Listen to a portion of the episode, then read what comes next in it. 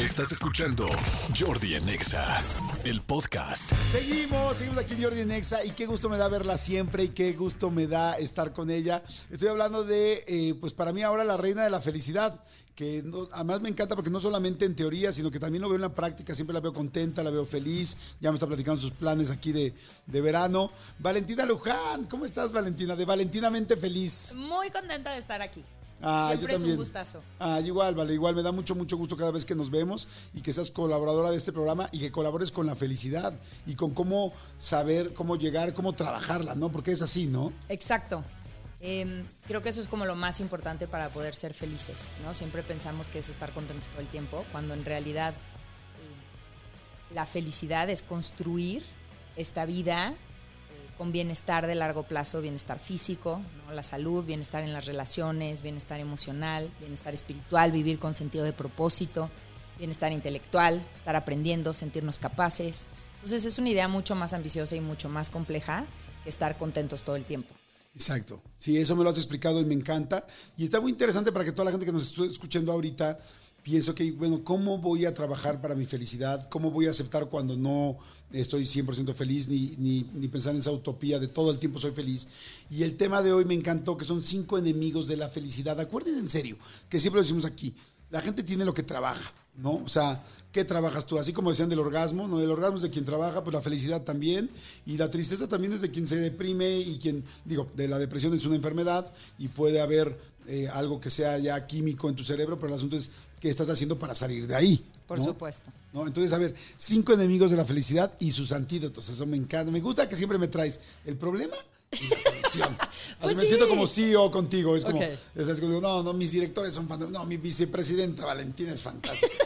Trae problemas, pero me trae soluciones. Sí, así es. O sea, al final del día creo que eh, para eso está la psicología positiva, para darnos herramientas y que podamos vivir mejor, ¿no? Tirar un choro, una teoría que no te sirva para nada, pues sería Claro. una pérdida de tiempo. Entonces, estos cinco enemigos de la felicidad eh, creo que son como muy importantes porque todos podemos resonar con ellos en alguna etapa de nuestra vida, ¿no? Entonces es como muy fácil vincularnos. El primero es buscar la perfección, que ahora con las redes sociales se ha intensificado, ¿no? Entonces, eso nos lleva a esta visión dual de la vida, Claro. blanco o negro. ¿Eres perfecto o no eres perfecto? Cuando en realidad no es así, hay muchos grises intermedios. Entonces, el estar todo el tiempo en este intento de ser mejor y ser mejor y ser mejor, pues nos lleva a altos niveles de frustración. Claro. A toda la gente que nos está escuchando ahorita, ¿cuántas veces te enojas porque no te salió algo, porque lo ves en las redes, porque sientes que tienes que ser perfecto? Y a mí hace poco me decía mi terapeuta, me encantó, me dijo, a ver, tienes que ubicar una cosa, eres una persona como cualquier otra y todas las personas se equivocan, o sea, parte de ser persona es equivocarse. Es más, si no te equivocas, no eres de este mundo. Entonces, como, disfruta cuando te equivocas y no seas tan duro. Totalmente, es esta parte de abrazar nuestra humanidad, ¿no? Entonces, este estar buscando la perfección y pensar que la única forma de vivir es la perfecta, nos lleva hasta una desconexión con nosotros mismos, porque entonces de repente sientes que, que debes de sentir ciertas cosas y entonces ya no te das permiso de sentir lo que realmente sientes. ¿No? Entonces estoy en una reunión y alguien hace un chiste que a mí me incomoda, pero me río porque todos se rieron. Claro. Entonces llega un punto en donde en verdad ya estás viviendo una fantasía, una falacia, algo que no es real. Y con las redes sociales, pues todo el tiempo te estás comparando y te estás sintiendo insuficiente, porque en las redes realmente pareciera que toda la gente tiene la vida resuelta y que todo es perfecto. Y entonces tú conectas con la tuya y dices, pues la mía no es perfecta. Yo me peleé con mi esposo en la mañana, mi hijo se enfermó la semana pasada, el proyecto de trabajo se está complicando, o sea, hay obstáculos. Entonces, el antídoto para este perfeccionismo tóxico es el suficientemente bueno, ¿no? Porque tampoco se trata de irnos al otro extremo y renunciar a tus sueños, a ser mejor, a proyectos, ¿no? Entonces, ¿dónde puedo, en qué punto puedo realmente aspirar a algo mejor, tener sueños y tener aspiraciones, pero no vivir asfixiado Sí, con sí. el nunca es suficiente y con Claro. estoy todo el tiempo frustrado porque nunca voy a alcanzar esa perfección? funcionaría, por ejemplo, decir, ok, quiero hacer muy bien mis cosas, lo que sea que hago cada quien en su trabajo, en su vida, en su familia, en sus relaciones, quiero hacer lo mejor que pueda, pero si no me sale, no me frustro, no me clavo, no tal, tampoco tiro la toalla y al otro día es como, ah, entonces ya me salió mal, ya la fregada, ya todo me va a salir terrible. No, sino es, mañana le sigo echando ganas, mañana vuelvo a empezar, pero hoy que no me salió, entiendo que soy ser, ser humano y que todos nos equivocamos y que no pasa nada. Exacto, y es como, en lugar de tener la mira y que el objetivo sea ese perfecto, es bajarle tres rayitas y decir, ¿cuál sería mi suficientemente bueno? ¿no? Por ejemplo, en un día dices, mi perfecto sería acabar estas 10 cosas ok, pero sé que eso va a implicar que no vea a mis hijos, que esté multitasqueando, que no conecte realmente con la gente mientras estoy comiendo con ellos, que mi salud se ve afectada, etcétera, etcétera. Ok, entonces, sin pagar esos costos tan altos, ¿cuál sería mi suficientemente bueno? Ah, pues estas seis que son prioritarias. Si acabo estas seis cosas en el día, ya la hice. Me voy a sentir contento y orgulloso de mí. Ya sé que el perfecto son diez, pero estoy pagando unos costos altísimos. Le bajo tres rayitas y le tiro al suficientemente bueno. Ok, me encanta. Entonces ahí está el primero. Ahí está el primero. No, no perfeccionismo. Exacto. El segundo es este personaje de la víctima. ¿no? Vivir en el porque a mí la vida me debe, que los demás cambien para que se resuelvan mis cosas. Em, todo es un pantano en la vida de estas personas que están interiorizando el personaje de la víctima. Eso, perdón, eso es impresionante. Cómo hay gente que es víctima y cómo de repente nosotros caemos.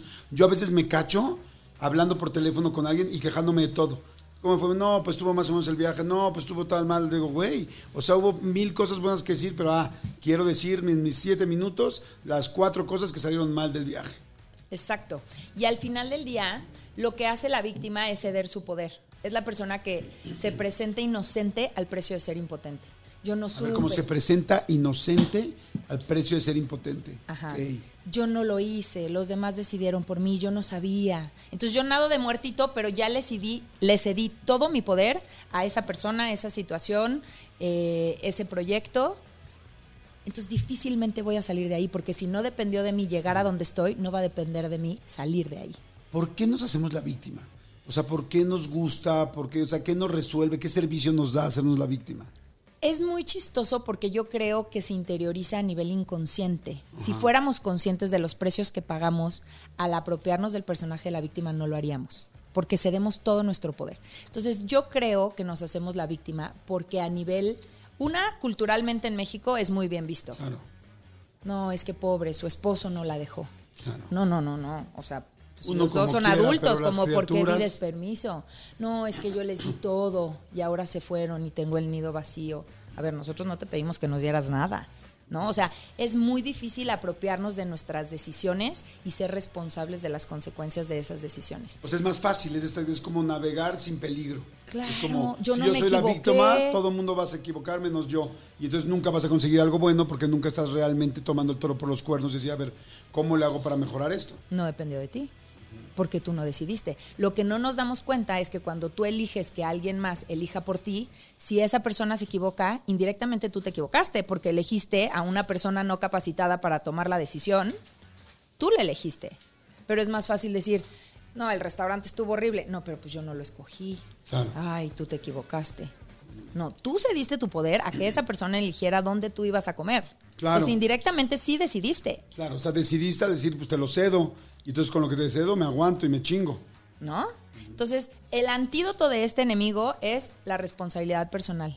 Adueñarte de tu vida, adueñarte de tus decisiones y sí, tendrás que asumir que en ocasiones te vas a equivocar. Claro. Vas a fracasar, vas a elegir a la persona equivocada, vas a tomar un proyecto que no sea rentable, lo que sea. Sí, pero por otro lado, vas a ganar realmente esa felicidad, esa tranquilidad de saber que estás decidiendo lo que tú querías y que esa decisión se basó en ti. Y además aprender porque la única manera de aprender a tomar decisiones correctas es tomar las incorrectas. Exacto. Mi maestro dice. Ay, no me caes increíble. Muy bien. Mi maestro dice, equivócate rápido, equivócate mucho y equivócate rápido. Ajá. Me encanta. Equivócate mucho y rápido para que lo demás empiece a ser y aprendas. ¿no? O sea, si todo el tiempo estás teniéndole miedo al fracaso, estás renunciando a esa posibilidad de aprendizaje intensivo. Claro, claro, me encanta. ¿Cuál sería el siguiente? El que sigue es esta desconexión emocional, ¿no? Em, es tristísimo, nunca habíamos tenido estos índices de depresión, Ajá. ¿no? Cada 40 segundos se suicida una persona en el mundo. ¿Cómo crees? ¿Cada 40 segundos? Según la Organización Mundial de la Salud. Eh, en México la segunda causa de suicidio en personas entre 19 y 25 años. eh, la segunda causa de muerte entre perso- en personas de 19 y 25 años es el suicidio, o sea, nuestros chavos se La están son matando accidentes, ¿no? accidentes. Entonces, la gente no quiere vivir, ¿no? O sea, la Y mucha gente está perdiendo las ganas de la vivir. vida, ¿no? Está perdiendo las ganas de vivir. Y yo creo que mm, esto se ha intensificado, y bueno, hay, hay estudios científicos que, que soportan esta teoría, eh, con el uso excesivo de las redes sociales. Claro. Sí, estamos tan desconectados ¿no? todos. Ajá. O sea, es bien difícil vivir ese- en el es que ahorita aquí estaba todo el serpentario agarrando su teléfono y lo oyeron y todo el mundo ya bajó su teléfono. Ay, güey, sí es cierto. como por ejemplo, ¿no? Entonces es súper difícil eh, que vivamos conscientes, eh, presentes en el momento, ¿no? Y que y perdemos esta capacidad de hacer del ordinario algo extraordinario. ¿no? De una mirada, entender las palabras de la persona, realmente vibrar cómo se está sintiendo el otro, eh, ver un atardecer, observar los comportamientos de las personas, lo que sea, ¿no? Realmente nos hemos vuelto incapaces de convivir con nuestras emociones incómodas. Eso está fuertísimo. Fíjense que el otro, fíjate que el otro día me platicaban, que era Valentina, otra experta que respeto mucho, que se llama Teresa Barón, española, que es experta en comunicación no verbal. Y me decía que los chavos, eh, bueno, los chavos y también yo creo que ahora los chavos rucos y los que somos adultos, mucha gente, pero especialmente los jóvenes, están perdiendo, ya no saben cómo se hacen las reacciones en la cara, porque todo usan emojis. Entonces, como al final tú no tienes que sonreír, ni llorar, ni hacer como que lloras eh, cuando estás mandando un mensaje Fuerte. texto, entonces como estás mande y mande, mande mensajes, ya mi cara ya no necesita hacer la carita de triste o hacer... Entonces empiezan a desconectar inclusive las cosas básicas, ahora sí que la canasta básica del cuerpo. Qué o sea, está horrible, está Y tremendo. me hace todo el sentido del mundo. Sí, Porque al final esas expresiones son resultado de la empatía y de la conexión Claro. con el otro. ¿no? Claro, o sea, yo me pongo triste si de verdad estoy conectando con la historia Sí. de tristeza que tú me estás contando. Si yo me río, si tú te atacas de la risa y, me- y nos da un ataque de risa. Exacto. Porque los dos nos estamos conectando. O yo si me no- enojo si lo que tú haces realmente llega a mí y lo recibo. Sí. Si no, no me enojo. Está, está gruesísimo. Fíjate que, este, nada más para terminar esto, vamos a ir a corte y seguimos con los otros puntos. Eh, bueno, ahorita te lo platico. De regresando del corte te voy a platicar una cosa que me pasó ahorita que es con la desconexión de los celulares. No le cambien, señores. Estoy con Valentina Luján, también conocida como Valentinamente Feliz. Tus redes y todo para la gente que está ahorita bajándose del coche, del transporte público. Y es como, ¡ay! Quiero seguirla, pero ¿cómo se llama? ¿Pero quién es? Estoy en Instagram, en YouTube y demás redes sociales como Valentinamente Feliz. Perfecto. Ahí está, Valentina. Regresamos de volada, no le cambien. Jordi en Exa. Ya estamos de regreso con Valentina Luján de Valentinamente Feliz y este está platicando los cinco enemigos de la felicidad y cuáles son sus antídotos. Ya platicó primero algunos, dijo primero que la perfección era tremendo, que eh, segunda era el Vivir en la víctima. vivir en la víctima, en, en victimizar todo el tiempo y la tercera era desconectarnos de la gente, Desconexión emocional. desconexión emocional con nosotros mismos. Te, ah, te quería contar una anécdota que decíamos que cómo estamos tan clavados en las redes y qué nos quita. Yo me tardé, lo platicé el otro día aquí en el radio, me tardé como siete, ocho meses en conseguir un lugar en unos departamentos que yo quería, un, de- un departamento en un condominio que yo quería. Y era, no, pero ¿dónde quieres? No hay, pero es que no hay, me decían todas las corredoras, es que es el más asediado y todo el mundo quiere ahí, no, pues quiero ahí, quiero ahí, quiero ahí. Me eché seis, siete meses, tal, hasta que consiguieron, fue todo un mega rollo, tuve que armar un rollo, entrar a una puja con unas chicas chinas que venían a vivir ahí, este, para quedarme con el departamento. Total que me quedé. ¿Por qué me quedé? Por muchas cosas, pero una de ellas en específico es porque tiene un jardín muy bonito, muy grande y muy lindo. Y a mi hijo le encantan los eh, insectos y a mí me encanta la naturaleza y tiene unas fuentes preciosas. Dije, qué lindo. Antier, o la semana pasada, iba al gimnasio, que hay que pasar por ahí, y de repente me di cuenta que he estado pasando al gimnasio desde hace mucho tiempo y que siempre vengo con el teléfono y nunca volteo a ver nada de lo que hay ahí. Entonces no veo las plantas, no veo las fuentes, no veo el agua, no veo tal, no camino, no tal. O sea, es todo el desmadre que armé Por ese para jardín. poder hacer por ese jardín, Y no, no lo disfruto jamás porque vengo viendo siempre un Instagram de alguien más o mío o contestando un WhatsApp este, sin vivir el momento. Digo, ¿cuántas cosas no veo? Y luego lo, tra- lo transmuté a mis hijos. Dije, ¿Cuántas sonrisas me he perdido de mis hijos? ¿Cuántos momentos, cuántas risas, cuántas lagrimitas que quizá yo no me di cuenta y estaba grabando en el teléfono? No voy a dejar el teléfono porque no lo podemos dejar, porque es parte ya de nuestra vida. Pero es, güey, bájale, por piedad, bájale, Jordi. No es posible. Exacto, y justo ese es el antídoto, tener políticas personales de un uso sano de los celulares. Entonces, momentos y lugares libres de celular. ¿no? Si vas a estar comiendo, o sea, por ejemplo, en nuestra casa, tu casa, Gracias. no se come con celulares. Es que tengo una llamada importante. Párate de la mesa. En la mesa no hay celulares. Tienes una llamada importantísima, toma tu llamada y luego te incorporas. En la, y aparte mis hijos lo dicen. Papá, no estés en el celular. Aquí nos vemos a los ojos y nos escuchamos. Entonces ya saben que es como si tienen una historia. Porque la mamá de esta casa es valentinamente feliz. Y hay reglas. Pero no sabes qué padre espacio se ha construido. Claro, por supuesto. Ellos ya saben que es una gran oportunidad de contar su historia, de ser escuchados, de si traen tristeza o algo, ahí lo pueden sacar. Y sale. Y ¿Saben qué le digo a la gente? Como, ¿Qué es que nos quedamos en celulares y de qué hablamos? Sí, a mucha gente le va a costar trabajo los primeros minutos, pero después de cierto tiempo a alguien se le ocurre algo, alguien tira la, la sal, a partir de eso sale una anécdota, o sea, sale. La gente que hemos tenido la gran oportunidad de estar sin eh, celulares cierto tiempo, yo por ejemplo cuando me subo a los, ahora a los aviones, que te puedes conectar al WhatsApp y dicen, ¿no te vas a conectar? Y yo, no, son mis únicas dos horas libres de estar conectado con todo el mundo para poder leer, para poderme dormir, para poder escuchar música o para poder platicar. Sí, ¿sabes qué? Que todo este uso de las pantallas empezó como ellas dándonos servicio a nosotros. Ajá. Y ahora ya se asume que tú estás al servicio de las pantallas. Entonces, si no contestas un WhatsApp en cinco minutos, te reclaman. Sí, sí, Pero cierto. ¿cómo? ¿Por? O sea, no. O la ansiedad que se te genera de tener mensajes, ¿no? Hay mucha gente, me lo platicaba el otro día Manolo, me dice, me da mucha ansiedad que de repente no puedo contestar y tengo que contestar y pues, pues, antes...